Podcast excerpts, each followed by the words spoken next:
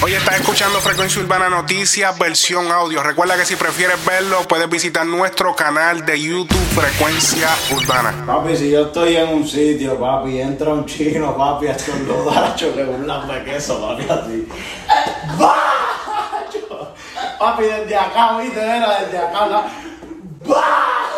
Leo Wayne le rinde homenaje a Kobe Bryant en su más reciente álbum Funeral de una manera un poco distinta y es que en la octava canción de su álbum titulada Bing James junto a J-Rock al final de la canción se le dejan 24 segundos de silencio en honor a Kobe, o sea, la octava canción por el número 8 y los 24 segundos al final del tema. Dicho sea de paso, el álbum tiene un total de 24 canciones a lo cual Lil Wayne mencionó en una entrevista con Skip Bayless que es una total coincidencia y realmente no es que tiene que ver un tributo con Kobe. Además de esto, en una de las canciones del álbum titulada Ball Heart, se le puede escuchar a Wayne gritar Black Mamba en el coro. Wayne llevaba años trabajando en este álbum, pero agradeció a los productores ya que estos cambios se le hicieron a solo horas de estrenarse. No es la primera vez que Wayne le rinde tributo a Kobe, de hecho, en el año 2009 estrenó la canción Kobe Bryant, la cual le rinde tributo a todo su éxito hasta ese momento. Así que con eso demostró de que verdaderamente no fue como que, ok, eh, vamos a agarrarnos de esto simplemente porque acaba de pasar, sino que sí vamos a utilizar esto, pero técnicamente siempre le han rendido el tributo a Kobe, lo hizo en vida. Así que si él hizo esto en su álbum, en mi opinión es bastante merecido que obtenga este cierto foco de atención, ya que cuando Kobe estuvo vivo, él le rindió el homenaje merecido.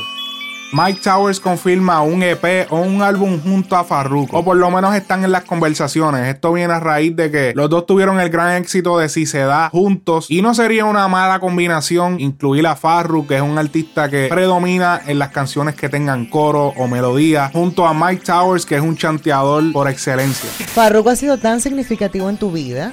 No, no has pensado en hacer algo solamente con él, especial con él, varias canciones. Ya sabe, ya sabe, ya sabe de, logística, pues. Sí, hemos, hemos hablado de eso. Puede que, que, se, que salga algo así. Tipo Bad Bunny y J Balvin. Algo así, algo así. Dejen en los comentarios qué título debería llevar este álbum o EP. Me interesa mucho saber qué títulos les vienen a la mente. Yo ahora mismo no tengo ninguno, lo voy a pensar luego que grabe esto, pero déjenme lo suyo en los comentarios. Quizás cuando ya publique esto se me haya ocurrido uno y lo ponga en la sección y discutimos ahí. Oye, se une a Medusa J Balvin. Esto lo confirman Jay Cortez, Anuel y el mismo J Balvin durante el set de la grabación del video oficial de este tema. 100 millones.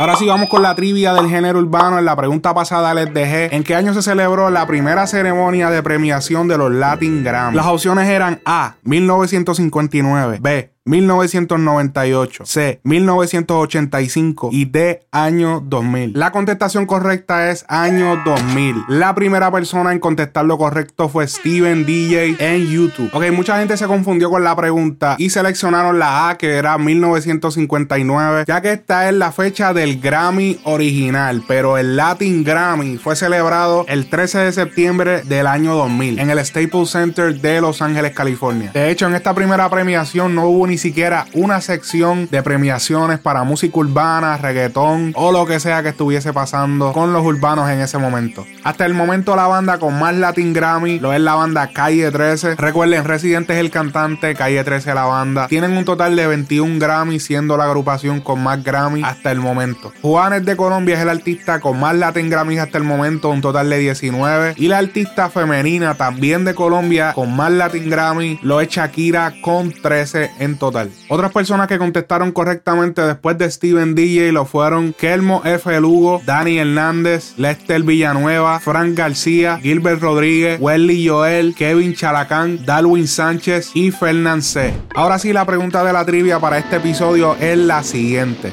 ¿Cuál fue el primer álbum de Daddy Yankee de manera oficial? A. El cartel de Big Boss. B. Elcangri.com. C. No Mercy. Y D. Barrio Fino. Así que dale rápido para la sección de comentarios. Recuerda, la primera persona en contestar correcto es la ganadora. Luego escogemos nueve personas más para mencionarlas en el próximo episodio. Bad Bunny cambia la foto de su cover en su cuenta de Twitter. Antes decía desperate, obviamente desesperado, y ahora cambió a una foto que dice Are you ready? No quiero especular nada, solo cumplo con decirles. Además subió el video que están viendo en pantalla, escuchando algo, pero obviamente sin sonido, no se escucha nada. El rapero Taiga confirma el remix de la canción Ay Macarena junto a Osuna. Y al parecer un manejador o un allegado que trabaja con Taiga subió el siguiente story que están viendo en pantalla escuchando la canción donde etiquetó a Osuna Taiga, pero también etiquetó a Anuel. Dice que la canción sale la próxima semana. En el video en la cuenta de Instagram de Taiga él no etiqueta a Anuel, así que no sabemos si está en la canción, tampoco se escuchan las voces de Anuel, no sabemos si está o iba a estar en la canción, eso lo sabremos únicamente cuando salga la canción o si revelan algún dato en las redes.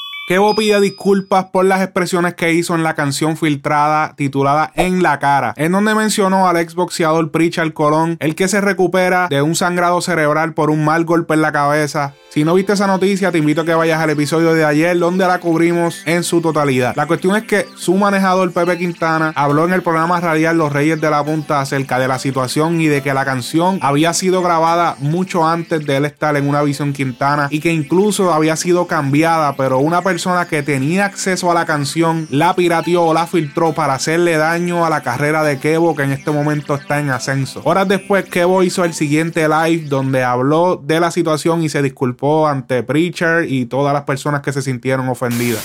Para aclarar sobre la canción que está circulando en las redes por ahí, una canción que no salió bajo mi compañía, una canción la cual yo no apoyo, no estoy de acuerdo con lo que dije en esa canción no estoy justificando, no estoy justificando lo que dije en ese tema, pero eso es una canción que yo hice hace muchos años, una canción que yo no pensaba sacar, este, que la sacaron recientemente para hacerme daño.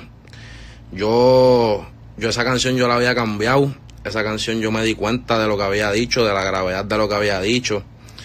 ¿Me entiendes? Hicimos una versión limpia, sin mencionar a nadie, sin mencionar a ningún colega sin mencionar a Pritchard, obviamente. Y yo mismo sabía que eso estaba mal y lo cambié, ¿me entiendes? Chamaquito al fin, hice la canción así, eso fue lo que, lo que rimaba en el momento. La zumba así, sin pensar lo que, que hoy en día eso iba a tener repercusiones. Porque es una canción que yo hice hace mucho tiempo, ¿me entiendes? Nunca pensé que, que fuera a causar este problema, nunca quise faltarle respeto a nadie tampoco, ¿me entiendes? Mucho menos a un orgullo de Puerto Rico, ¿me entiendes? Pero nada, de verdad, eso, eso yo no lo apoyo. No estoy, no estoy de acuerdo con lo que dije en esa canción.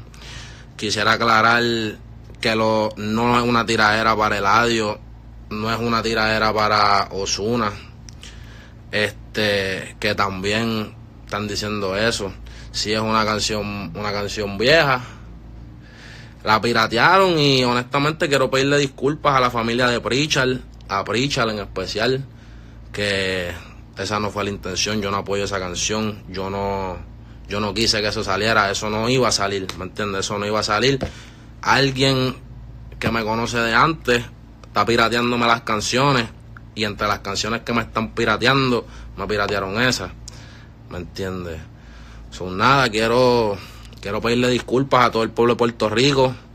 Vamos para encima, disculpas a Pritchard, disculpas a la familia, de verdad que sí.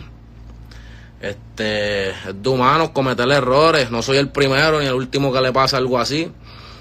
Estamos positivos, de verdad que sí. Vamos a seguir trabajando, vamos a seguir para encima. Gracias a todos los que me apoyan, a mi equipo de trabajo. Y nada, vamos para encima. Disculpas, de verdad lo siento, no va a volver a pasar no estaba consciente de lo que estaba diciendo, chamaquito al fin. Pero nada, solo quería aclararle esas cositas, ya que no había abundado en el, no había hablado del tema. No, no sabía que se está saliendo de control la cosa. No sabía que ese tema se había regado, ¿me entiendes? Pero nada, mis sinceras disculpas al pueblo de Puerto Rico, a Pritchard, su familia. Los quiero, los amo. Toda una visión, Quintana. ¡Qué, qué,